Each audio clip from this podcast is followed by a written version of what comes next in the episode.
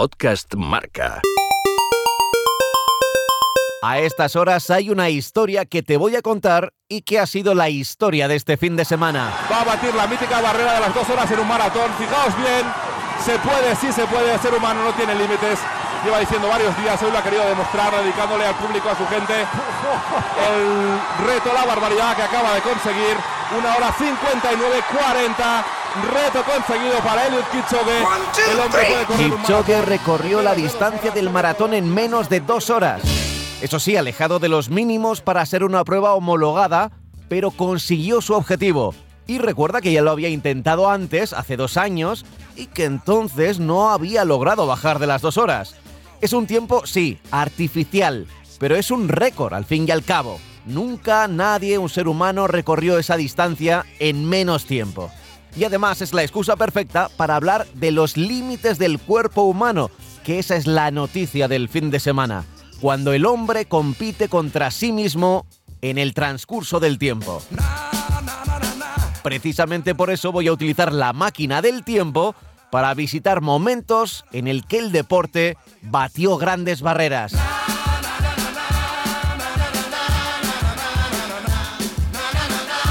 Por ejemplo, ¿cuándo se bajó de los 10 segundos en una carrera de 100 metros? 100 metros, hombres, final.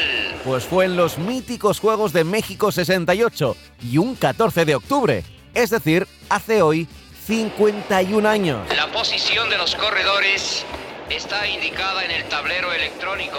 Aunque es probable que ya se hubiera roto esa barrera en alguna medición manual. 100 meters, men, final. La oficial fue la del estadounidense Jim Hines en aquellos Juegos con una marca de 9.95.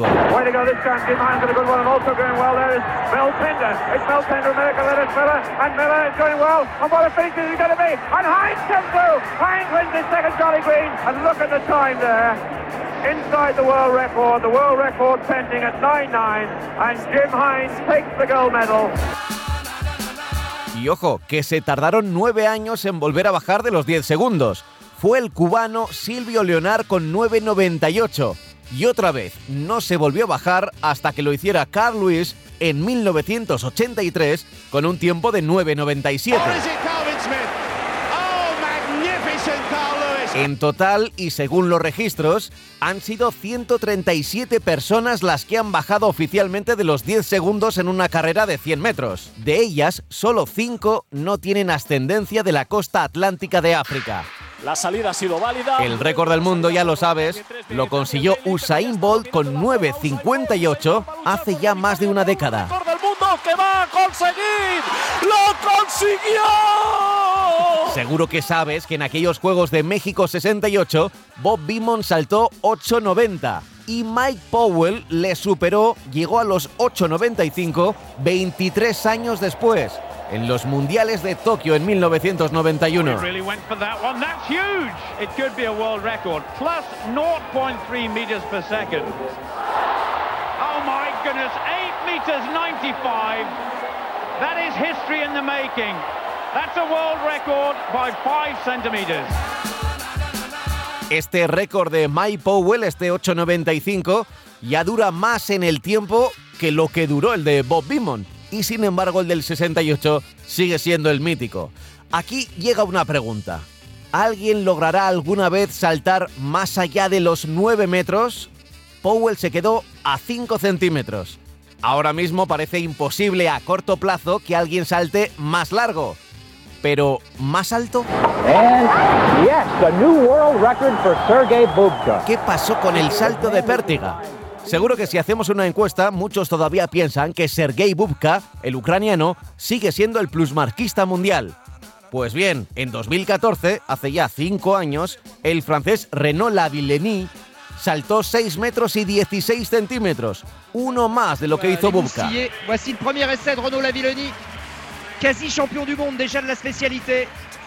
Ah Ah C'est pas vrai C'est pas vrai Il est monstrueux, il est énorme La pregunta es que si este récord se logró por una mejora de materiales o porque ya no se distingue entre saltar al aire libre o hacerlo bajo techo. En cualquier caso, tiene pinta de que este récord también va a durar mucho tiempo.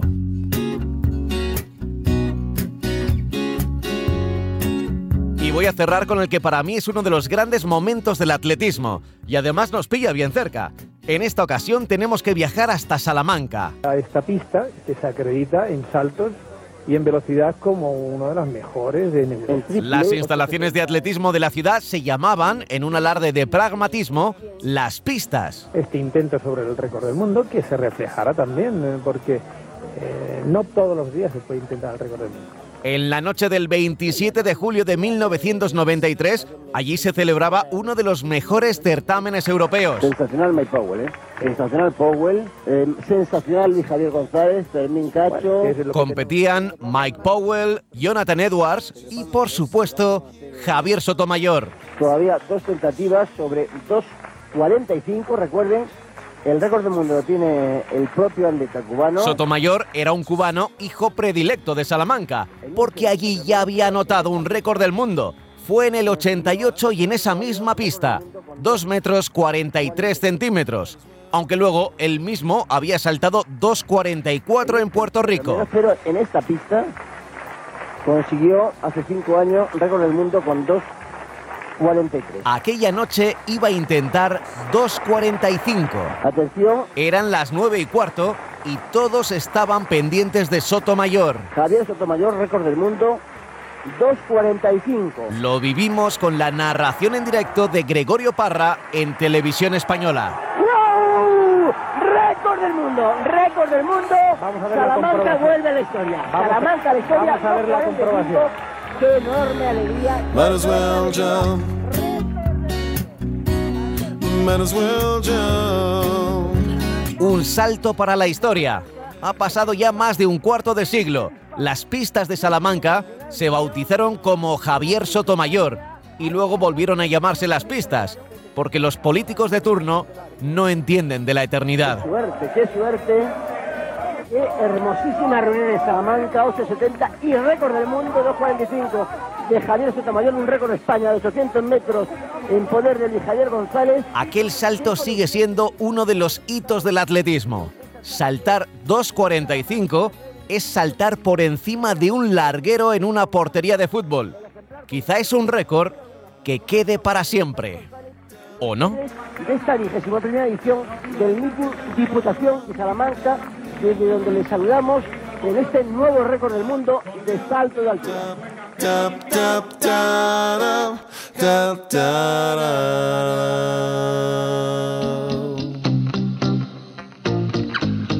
Estos son récords oficiales, nada que ver con el maratón de Kipchoge y su 1.59.40.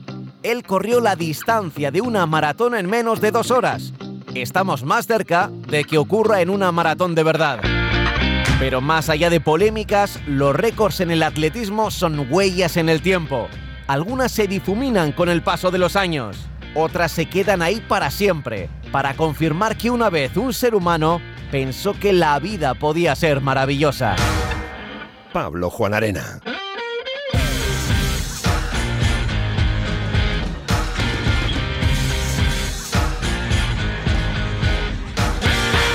Podcast Marca.